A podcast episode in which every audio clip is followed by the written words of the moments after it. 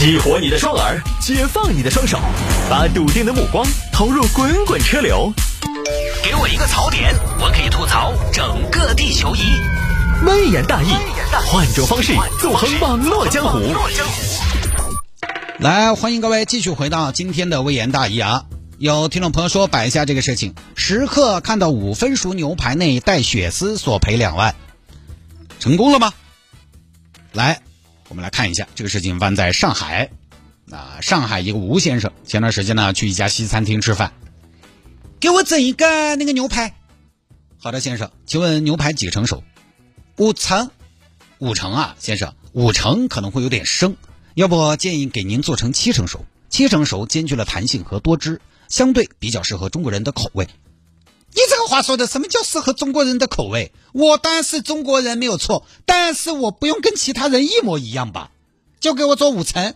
哎呀，你们这家店小伙子啊，我要说你了，人均也到七八百了，怎么还要教客人做事啊？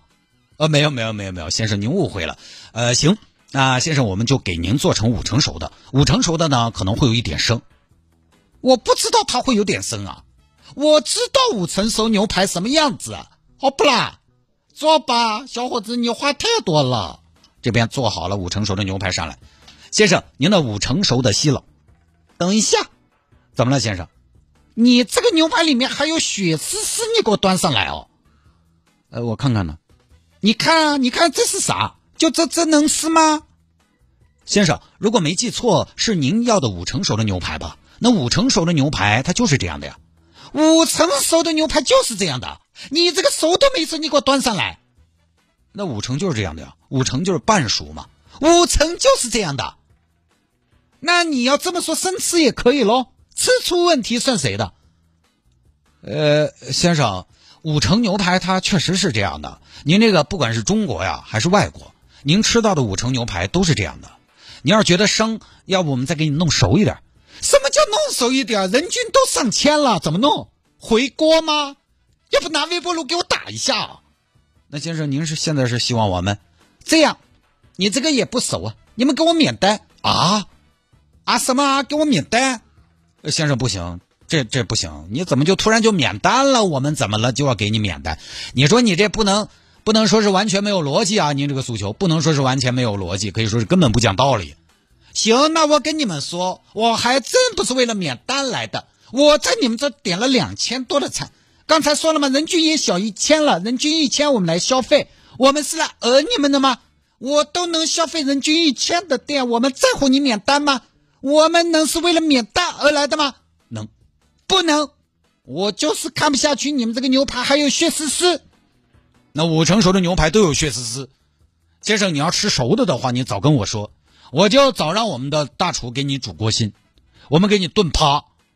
啊，你自己说的五成五成五成就这个血色。我当时不是还建议您做七成熟吗？比较适合中国人的口味嘛。你还说您不一样嘛？你说我们不一样嘛？你忘了？那五成也不是你们这样的，你们这个没法吃免单，不行，先生，今天就是天王老子来了也不行。你，你看你说这个话，什么天王老子，天王不老子的啊？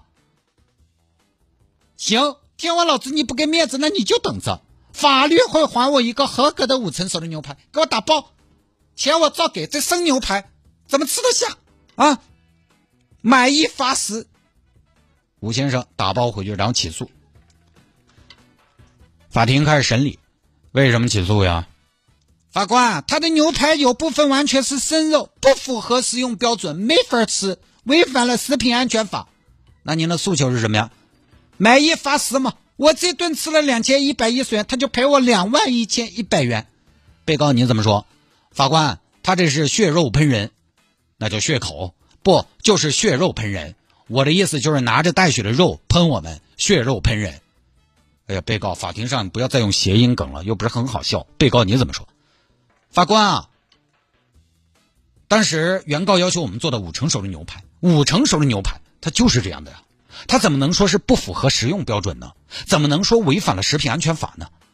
那五成熟是原告自己要求的吗？那是他要求的呀，是我要求的，法官。但是这个里面完全是生的，在哪里是五成熟啊？法官，你看我今天专门带过来了，你看，你看。那被告你怎么说呀？法官，五成熟的牛排都这样，这个我们可以举证。法官，你看，今天我们来到现场也带了多款五星级酒店或者说西餐名店的五成熟的牛排。你看，这这个是如斯葵的五成熟的牛排，看起来是不是差不多？如斯葵怎么了？你少拿如斯葵来吓我，如斯葵了不起啊？确实没什么了不起的，就全国各大城市有店，平均客单价一千而已。然后这边法官，沃夫冈牛排馆的五成熟牛排，你看也是有血丝的呀。沃夫冈怎么样？沃夫冈了不起呀！沃夫冈就是行业标准吗？沃夫冈当然也没什么了不起，北京、上海才有店。招牌大里脊牛排一份一千六，人均一千六啊，贵就是对吗？当然不是了，但是便宜肯定不行啊。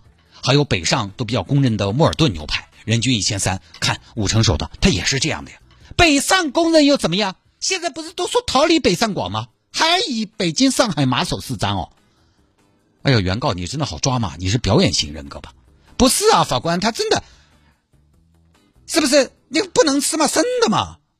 但是五成熟牛排确实都这样啊，生的不代表它不符合食品安全，那不还有生拌牛肉吗？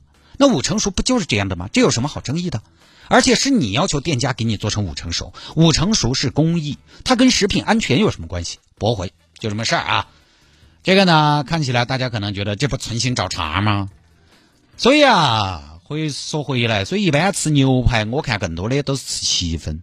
刚开始呢，要附庸风雅，觉得吃全素的好土，吃不来也。说吃全素，全素你不如去伊藤超市买点酱牛肉回去吃，那个就素，那个不光素还化渣，是吧？那个年轻的时候要装怪，要不整个五成啊，我这茹毛饮血的狼性风范。每次五成都有小哥劝哥冷静点。这个东西开火无悔，算算算算算，行，听你的，吃个七成。我这辈子应该没点过五成熟的牛排。七成的好处在哪儿呢？首先呢，全熟，我刚才说了吧，对吧？全熟过了一点，太熟了一些好的牛肉全熟呢，它那个肉感啊、脂肪啊、纤维啊都变了。五成呢，五成又有风险。五成，比如说价格便宜的牛排，五成熟，它不好吃。牛肉好了。价格上去了，五成熟也有风险，因为万一你吃不来怎么办？风险也大，所以五成风险都挺大。五成熟牛排其实很多人吃不来，因为你看下那个里的血骨淋蛋，你有点吃不下。师傅手艺差点，火候差点，那个就不一样。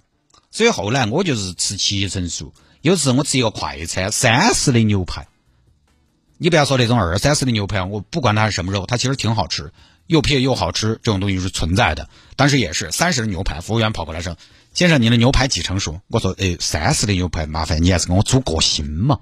”煮熟五成是个有争议，同时呢又考验肉质、考验手艺的事情。很多朋友说吴先生是恶人啊，我觉得呢也不至于。五成牛排就是有点生的部分，这个是大家认可的。但是实际上好生，这个是没得标准的。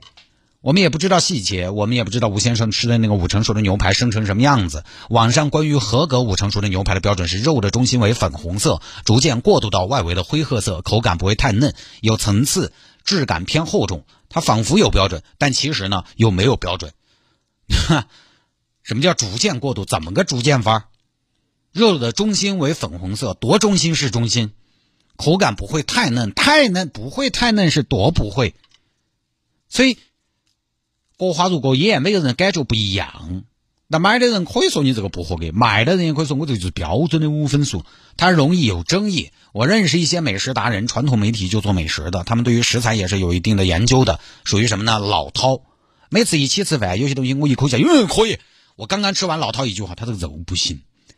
也是啊，我毕竟吃乡村鸡当年二十一的牛排，我觉得哇，这个好好吃啊，干口。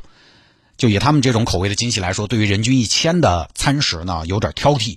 说起来，我觉得呢也正常。所以你说吴先生无理取闹，也反倒不一定。反正这个东西呢，通过法律途径来走，我觉得没得啥。